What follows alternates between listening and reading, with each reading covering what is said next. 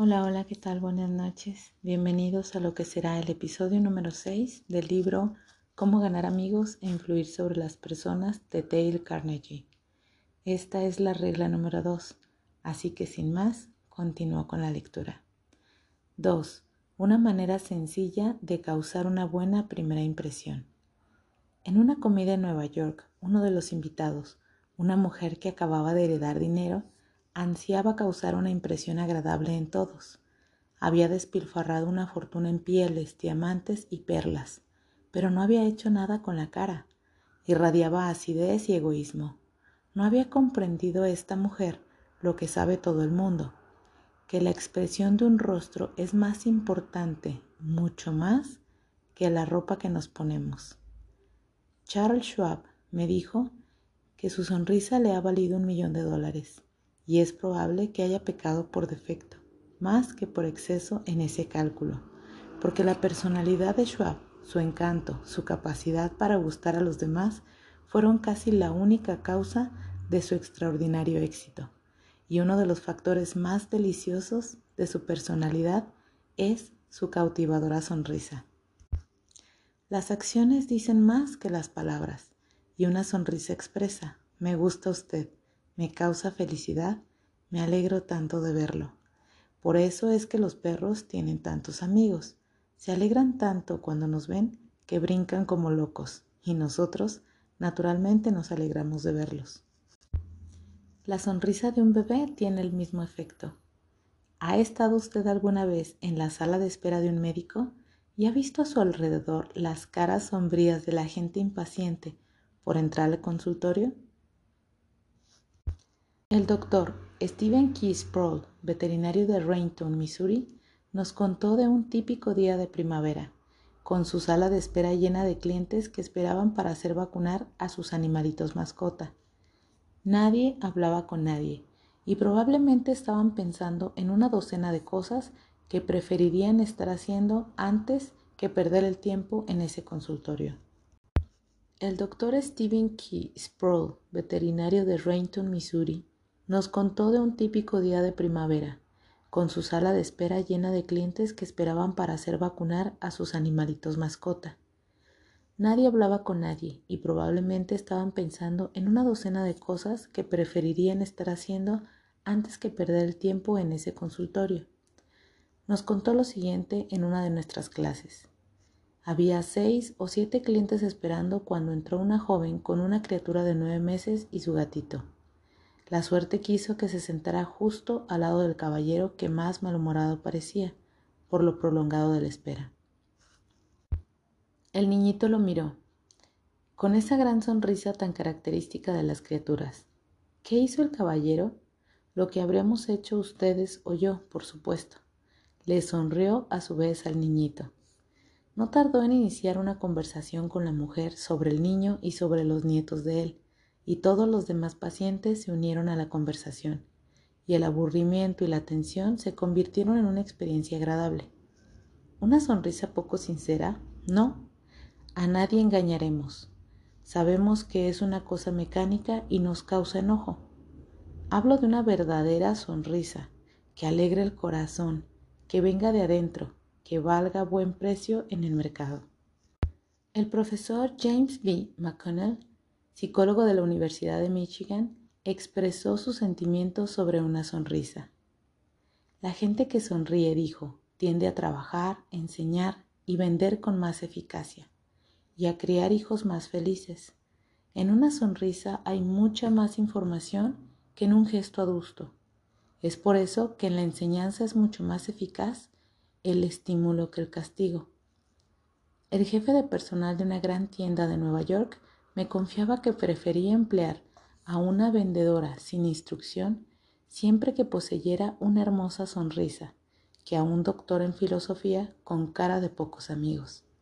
El efecto de una sonrisa es poderoso, aun cuando no se la ve. Las compañías de teléfono de los Estados Unidos tienen un programa llamado Poder Telefónico, que se le ofrece a compañías que usan el teléfono para vender sus servicios o productos. En este programa sugieren que uno sonría cuando habla por teléfono. Su sonrisa es transmitida por la voz y al interlocutor. Robert Cryer, gerente del departamento de computación de una compañía de Cincinnati, Ohio, contó cómo había logrado conseguir la persona justa para un puesto difícil. Trataba desesperadamente de encontrar un licenciado en computación para mi departamento. Al fin, localicé a un joven con los antecedentes ideales que estaba a punto de graduarse en la Universidad de Purdue. Después de varias conversaciones telefónicas, me enteré de que tenía diversas ofertas de otras compañías, muchas de ellas más grandes y más conocidas que la mía. Me encantó oír que había aceptado mi oferta. Cuando ya estaba trabajando le pregunté por qué nos había preferido a los otros. Quedó un momento en silencio y después me dijo, creo que fue porque los ejecutivos de las otras compañías hablaban por teléfono de un modo frío, que me hacía sentir como si yo fuera una transacción comercial más para ellos. Su voz, en cambio, sonaba como si usted se alegrara de oírme, como si realmente quisiera que yo fuera parte de su organización. Puedo asegurarles que hasta el día de hoy sigo respondiendo al teléfono con una sonrisa. El presidente del directorio de una de las mayores industrias del caucho de los Estados Unidos me dijo que según sus observaciones, rara vez triunfa una persona en cualquier cosa a menos que le divierta hacerla. Este jefe industrial no tiene mucha fe en el viejo adagio de que solamente el trabajo nos da la llave para la puerta de nuestros deseos. He conocido personas, agregó, que triunfaron porque disfrutaron efectuando sus trabajos.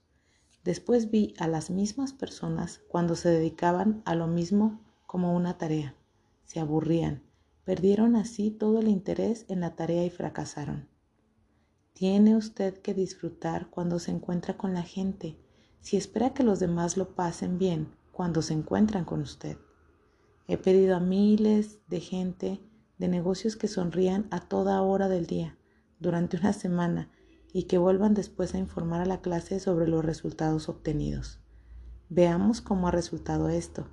Aquí tenemos una carta de William B. Steiner, miembro de la Bolsa de Valores de Nueva York. No es un caso aislado, por cierto que es típico de centenares de otros casos. Hace 18 años que me casé, escribe el señor Steiner, y en todo ese lapso pocas veces he sonreído a mi mujer o le he dicho dos docenas de palabras desde el momento de levantarme hasta la hora de ir a trabajar. Yo era uno de los hombres más antipáticos que jamás ha habido en la ciudad. Desde que me pidió usted que diera un informe oral a la clase sobre mi experiencia con la sonrisa, Pensé que debía hacer la prueba durante una semana. A la mañana siguiente, cuando me peinaba, me miré el seco semblante en el espejo y me dije, hoy vas a quitarte el ceño de esa cara de vinagre, vas a sonreír y ahora mismo vas a empezar. Así me dije. Y cuando me senté a tomar el desayuno, saludé a mi esposa con un buen día, querida, y una sonrisa. Ya me advirtió usted que seguramente mi mujer se sorprendería. Bien, eso fue poco. Quedó atónita. Le dije que en el futuro mi sonrisa iba a ser todos los días, y ya hace dos meses que la mantengo todas las mañanas. Este cambio de actitud en mí ha producido en nuestro hogar más felicidad en estos dos meses que durante todo el año anterior. Ahora, al ir a mi oficina, saludo al ascensorista de la casa de departamentos en que vivo, con un buen día y una sonrisa.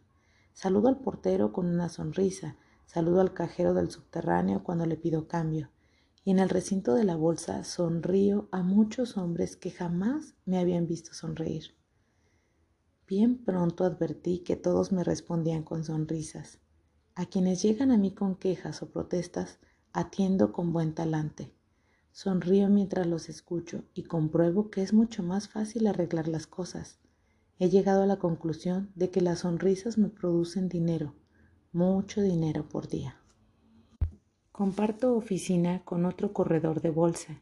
Uno de sus empleados es un joven muy simpático y tan encantado estaba yo de los resultados que iba obteniendo de hace poco, le referí mi nueva filosofía para las relaciones humanas. Entonces me confesó que cuando empecé a ir a la oficina me creyó un antipático y solo últimamente cambió de idea. Agregó que yo era humano solamente cuando sonreía. También he eliminado las críticas de mi sistema. Expreso apreciación y elogio ahora, en lugar de censurar. He dejado de hablar de lo que yo quiero. Trato de ver el punto de vista de los demás. Y estas cosas han revolucionado del todo mi vida. Soy un hombre diferente, más feliz, más rico, más rico en amistades y en felicidad. Las únicas cosas que importan al fin y al cabo. ¿No tiene usted ganas de sonreír? Bien, ¿qué hacer? Dos cosas. Primero, esforzarse en sonreír. Si está solo, silbe o tararee o cante. Proceda como si fuera feliz y eso contribuirá a hacerlo feliz. Veamos la forma en que lo dijo el extinto profesor William James. La acción parece seguir al sentimiento, pero en realidad la acción y el sentimiento van juntos, y si se regula la acción, que está bajo el control más directo de la voluntad, podemos regular el sentimiento que no lo está. De tal manera, el camino voluntario y soberano hacia la alegría, si perdemos la alegría, consiste en proceder con alegría, actuar y hablar con alegría como si esa alegría estuviera ya con nosotros.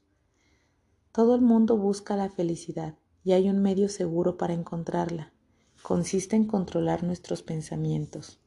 La felicidad no depende de condiciones externas, depende de condiciones internas. No es lo que tenemos o lo que somos o dónde estamos o lo que realizamos. Nada de eso. Lo que nos hace felices o desgraciados es lo que pensamos acerca de todo ello. Por ejemplo, dos personas pueden estar en el mismo sitio, haciendo lo mismo.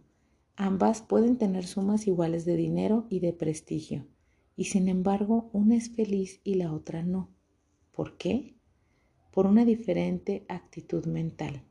He visto tantos semblantes felices entre los campesinos que trabajan y sudan con sus herramientas primitivas bajo el calor agobiante de los trópicos, como los he visto en las oficinas con aire acondicionado en Nueva York, Chicago, Los Ángeles y otras ciudades.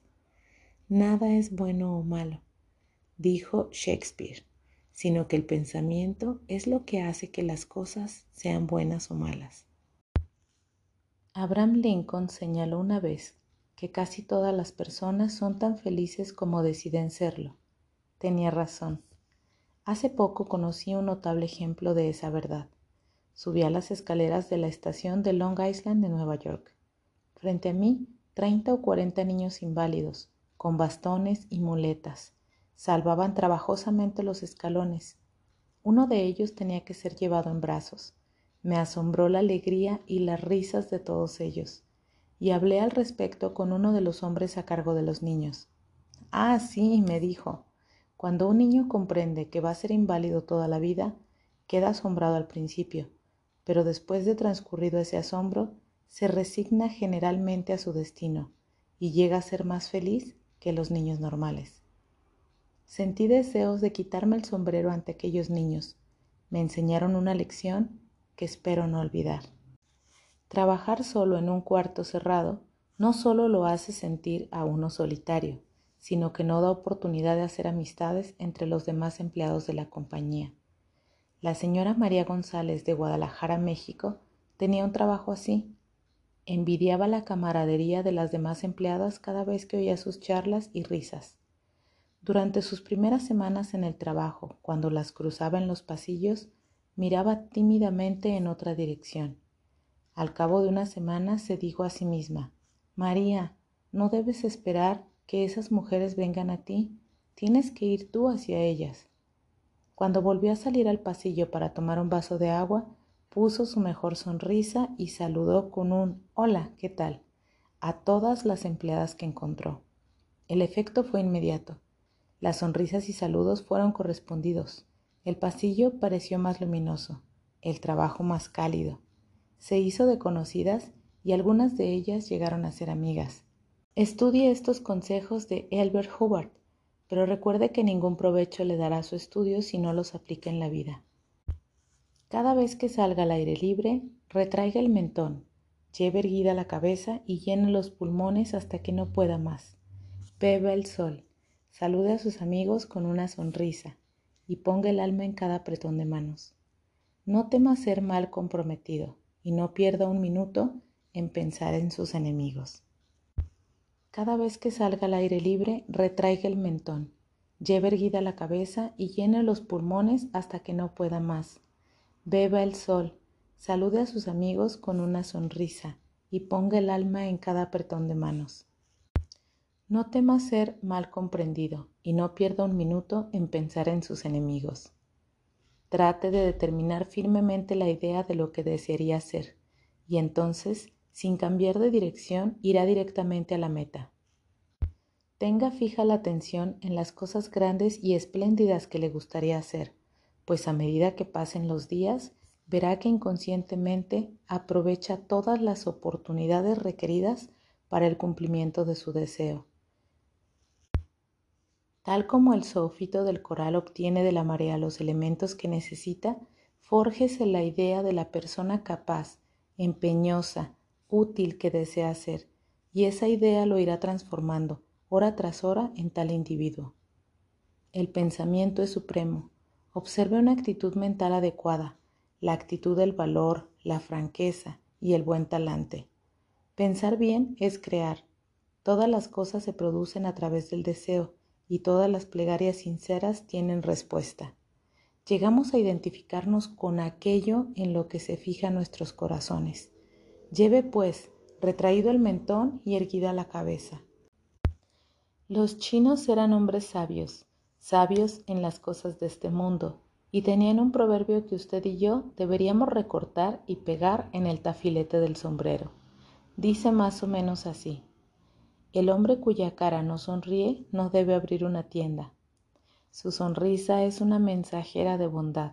Su sonrisa ilumina la vida de aquellos que la ven a pesar de haber visto a docenas de personas fruncir el entrecejo, de mal humor o apáticas.